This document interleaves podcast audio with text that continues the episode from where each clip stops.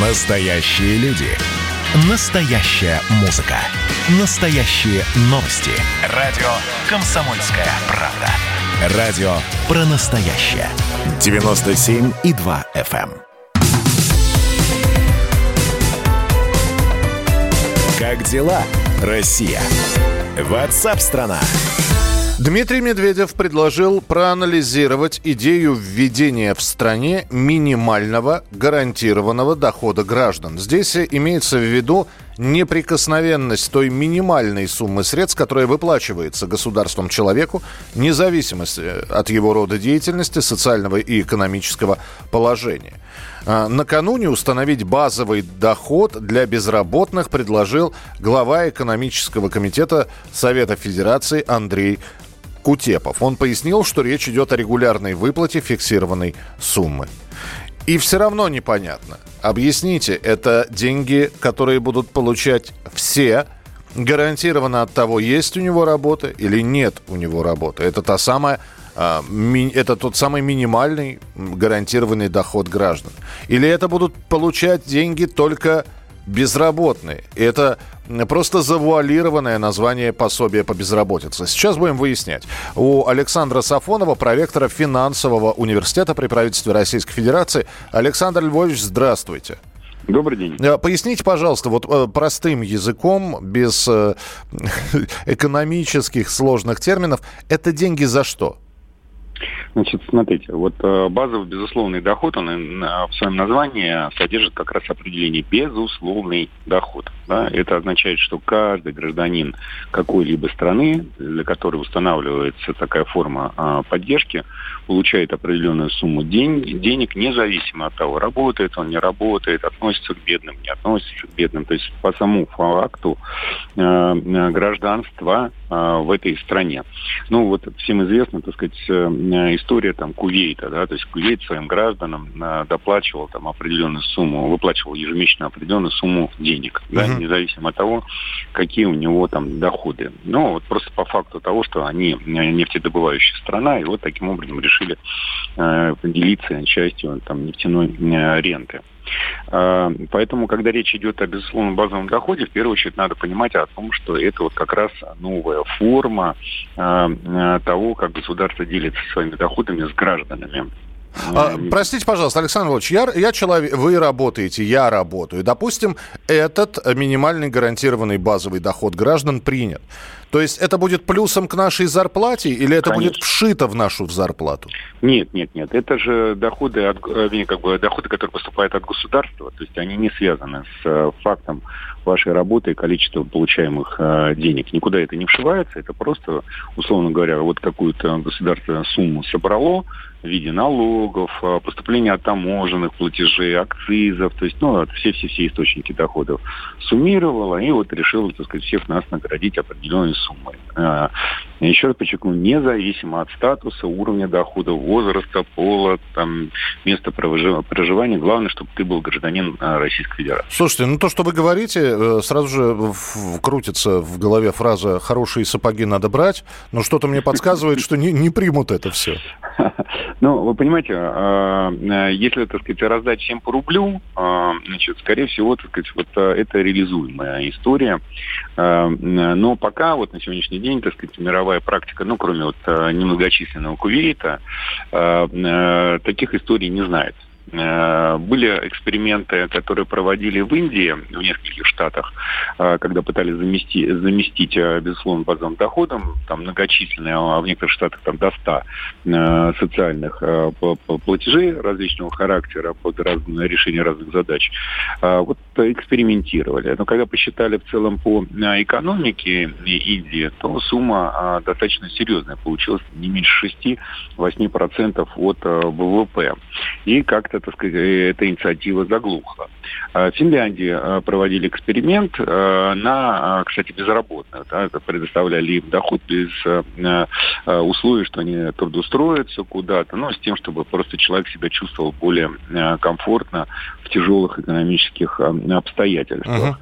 Uh-huh. Но потом проект прекратили не в связи с тем, что оценили, что он неэффективен, но а там по причинам просто экономического порядка просто денег не хватило из-за начала экономического кризиса. Ну тогда, Александр Львович, позвольте еще один вопрос. Ну опять же, представим, что все это на уровне предложения приняли, и о какой сумме ежемесячной мы можем говорить? Ну, вот по вашему мнению. Ой, ну, смотрите, э, безусловно, базовый доход должен э, какую-то задачу решать, правильно? Э, то есть, если мы говорим о том, что мы просто вот гарантируем всем, независимо от уровня доходов, состояния занятости, прожиточный минимум, тогда эта сумма приблизительно э, будет равняться, ну, не меньше 12 тысяч, ну, в среднем, в среднем, да, потому что там чуть меньше у э, пенсионеров, э, у детей, там чуть больше у трудоспособных граждан, uh-huh. но приблизительно порядок такой.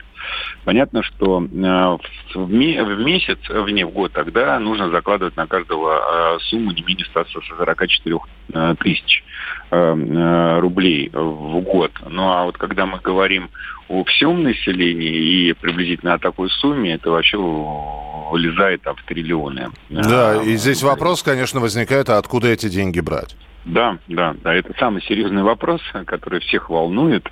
И пока однозначного ответа на а, этот вопрос, я имею в виду положительного, нет.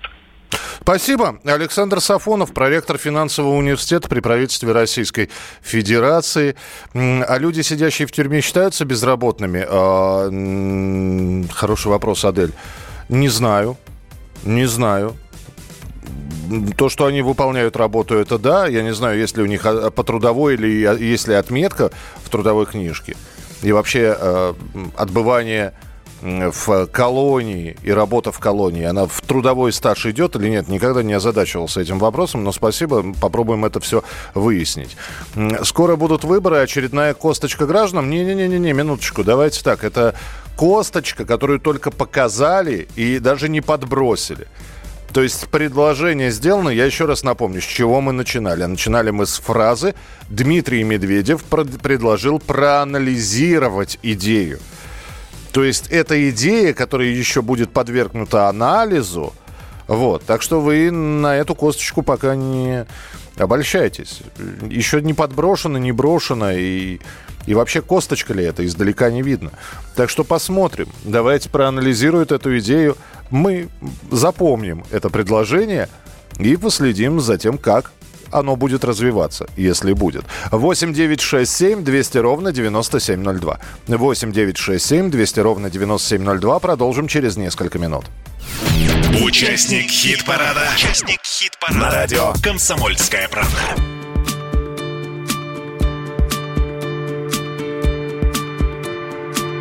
Неторопливая любовь так любят тигры своих жен. И громкий шепот, боже мой И шелк, разрезанный ножом. Горел огонь, шли корабли На обнаженные тела. Стекала потока любви И в рамах стыли зеркала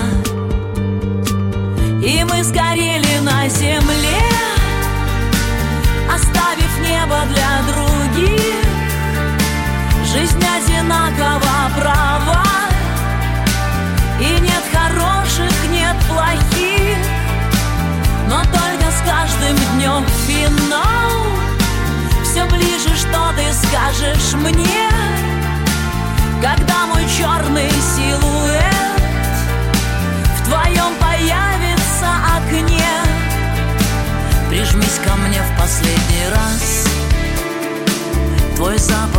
смерти родной.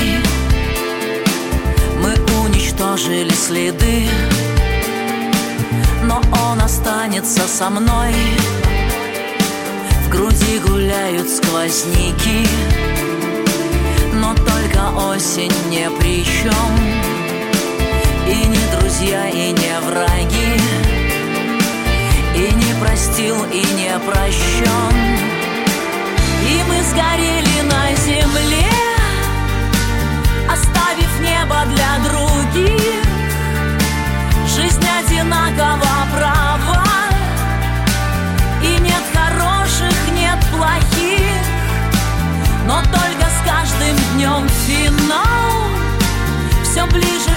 скажешь мне, когда мой черный силуэт в твоем появится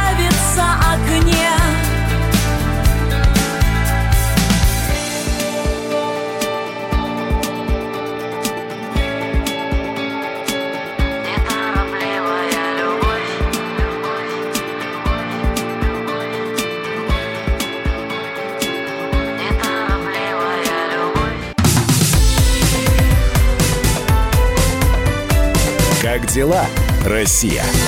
Ватсап-страна! Спасибо, что присылаете свои сообщения в прямой эфир. Э, здесь э, сообщения посыпались по поводу вот этого предложения по поводу идеи введения в стране минимального гарантированного дохода граждан. Ну, скепсис сквозит в ваших сообщениях. Эта идея фикс. Она и так взвинтит инфляцию рубля, и все, ничего хорошего от этой идеи не будет. И прочее, прочее, прочее. Но я предлагаю на экономическую тему и дальше продолжить разговор. С одной стороны, да, прекрасно, идея введения в стране минимального гарантированного дохода граждан. Оставим пока по боку вопроса, откуда деньги – между тем, уровень российского государственного долга в следующем году приблизится к 20% ВВП. Об этом заявил министр финансов Антон Силуанов. Он сказал, что это не опасно, но переходить за этот уровень не стоит. Силуанов добавил, что объем долга во многом будет зависеть от доверия иностранных инвесторов, которые выступают держателями примерно трети российского госдолга. Если не будет иностранных инвесторов, мы столько не займем, поэтому нам надо дорожить этим доверием, подчеркнул Силуанов.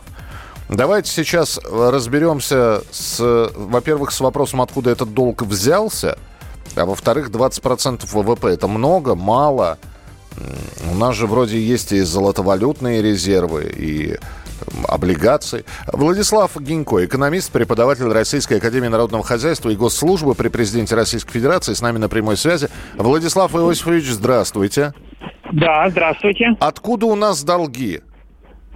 Ну как, э, на самом деле любое государство, даже неважно с каким э, там социально-экономическим уровнем развития там, и так далее, оно занимает деньги, потому что э, удобно э, брать ликвидность, если она э, по выгодным процентным ставкам, да, и по условиям э, срока и возврата там и другие вещи. То есть э, не всегда, когда мы говорим о, там, о заимствованиях, речь идет о том, что у государства вообще нет денег, да, и поэтому оно заимствует. Поэтому это нормальная практика, это раз. Во-вторых, э, доля э, государственного долга к ВВП, конечно, она является одной из самых минимальных вообще среди большинства, абсолютного большинства стран, там, да, которые мы можем назвать, а меньше, чем в Европе. То есть, допустим, если взять Италию, то там долг государственный долг ВВП составляет 140%, да, то есть он превышает годовой размер экономики.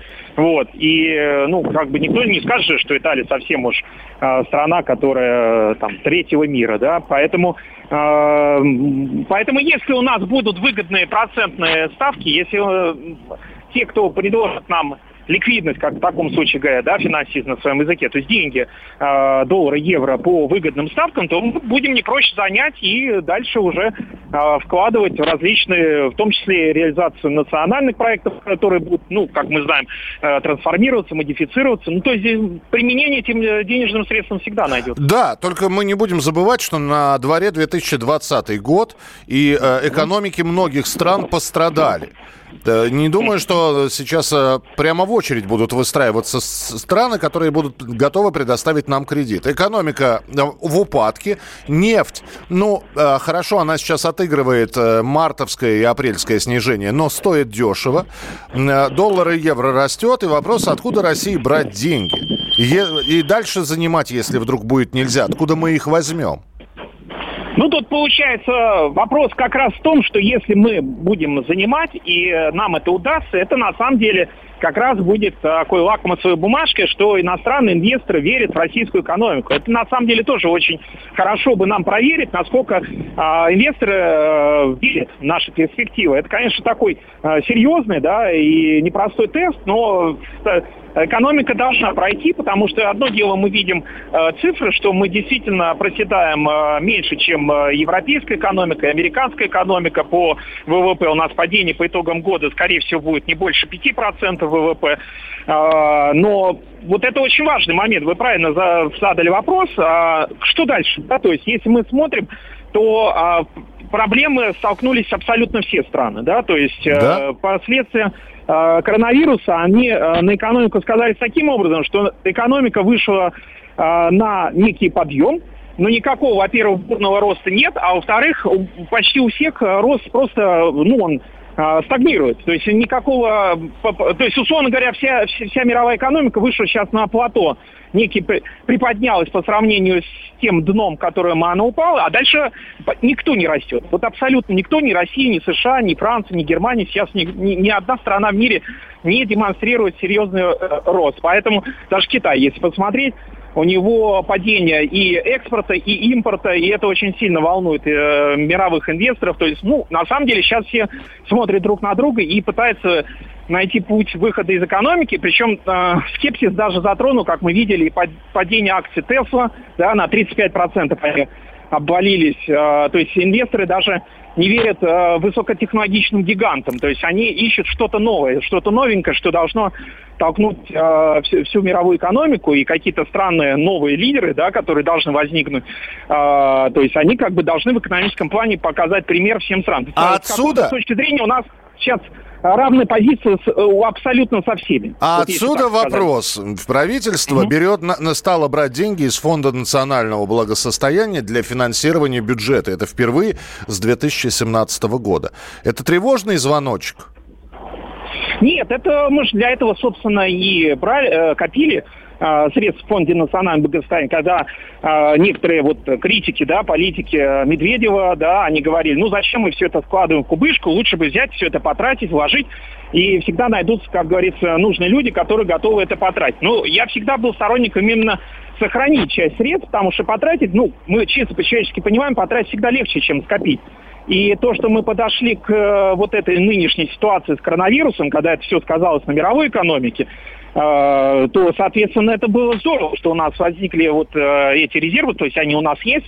Стоит напомнить, что, допустим, если мы берем там, страны ОПЕК, Саудовская Аравия, да, там взять Кувейт, то Саудовская Аравия просто сделала следующую вещь. Она с июля подняла в три раза НДС, дефицит бюджета у нее вырос до 15%, и резервов, собственно говоря, никаких нет, и они планируют занять 100 миллиардов долларов на внешнем рынке. Вот какая плата в том случае, если у тебя очень худые, такие тонкие, э, тонкая финансовая подушка безопасности. Мы ничего этого не наблюдаем, то есть у нас Uh, как бы мы спокойно идем, нам не нужно 100 миллиардов долларов занимать, у нас не дефицит бюджета, у нас дефицит бюджета не 15% ВВП. То есть так что можно сказать, что политика такая консервативная, да, которую, ну, ругали, да, многие э, предыдущего правительства, да, которые 7 лет работало, которое позволило скопить э, большие резервы, более полутриллиона долларов, то они, собственно говоря, нам позволяют вот сейчас не чувствовать сильных потрясений, которые чувствуют очень многие другие страны в социально-экономическом плане. Потому что экономические проблемы в итоге могли вызывают, мы догадываемся, и какую-то социальную напряженность. Мы в этом плане не видим. Мы видим, что беспрецедентные меры с различные социальной поддержки, они не только ну, как бы были и исчезли. Нет, они развиваются и будут еще и дальше идти. Понятно, спасибо большое, но это еще год не закончился. Я думаю, что мы к этой теме еще будем возвращаться, когда итоги года начнем подводить. Владислав Гинько, экономист, преподаватель Российской Академии Народного Хозяйства и Государственной Службы при Президенте Российской Федерации, был у нас в прямом эфире. Через несколько минут после небольшой музыкальной и новостной паузы э, поговорим о том, что Россия сегодня возобновила авиасообщение с Египтом. А завтра первый самолет с туристами полетит в Объединенные Арабские Эмираты. А накануне туристы у кого есть деньги, отправились на Мальдивы. Оживает немного туристическая отрасль, но, правда, вопрос, не поздно ли. Продолжим через несколько минут. Даже если мнешь себя героем древней Трои, Мир порой устроен так, что ходят строем. И пускай возможности для роста явно плохи. Я всегда могу сказать, что просто сын эпохи.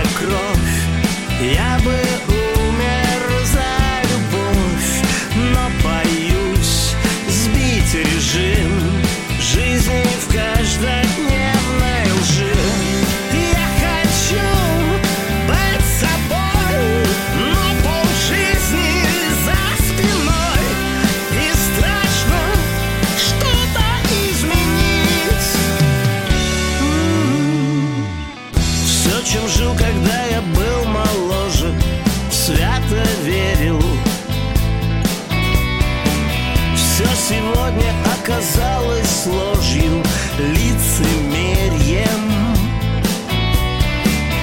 Нет мечты и вместо идеалов только схемы. Сделать так, чтобы жизнь не выбивалась из системы.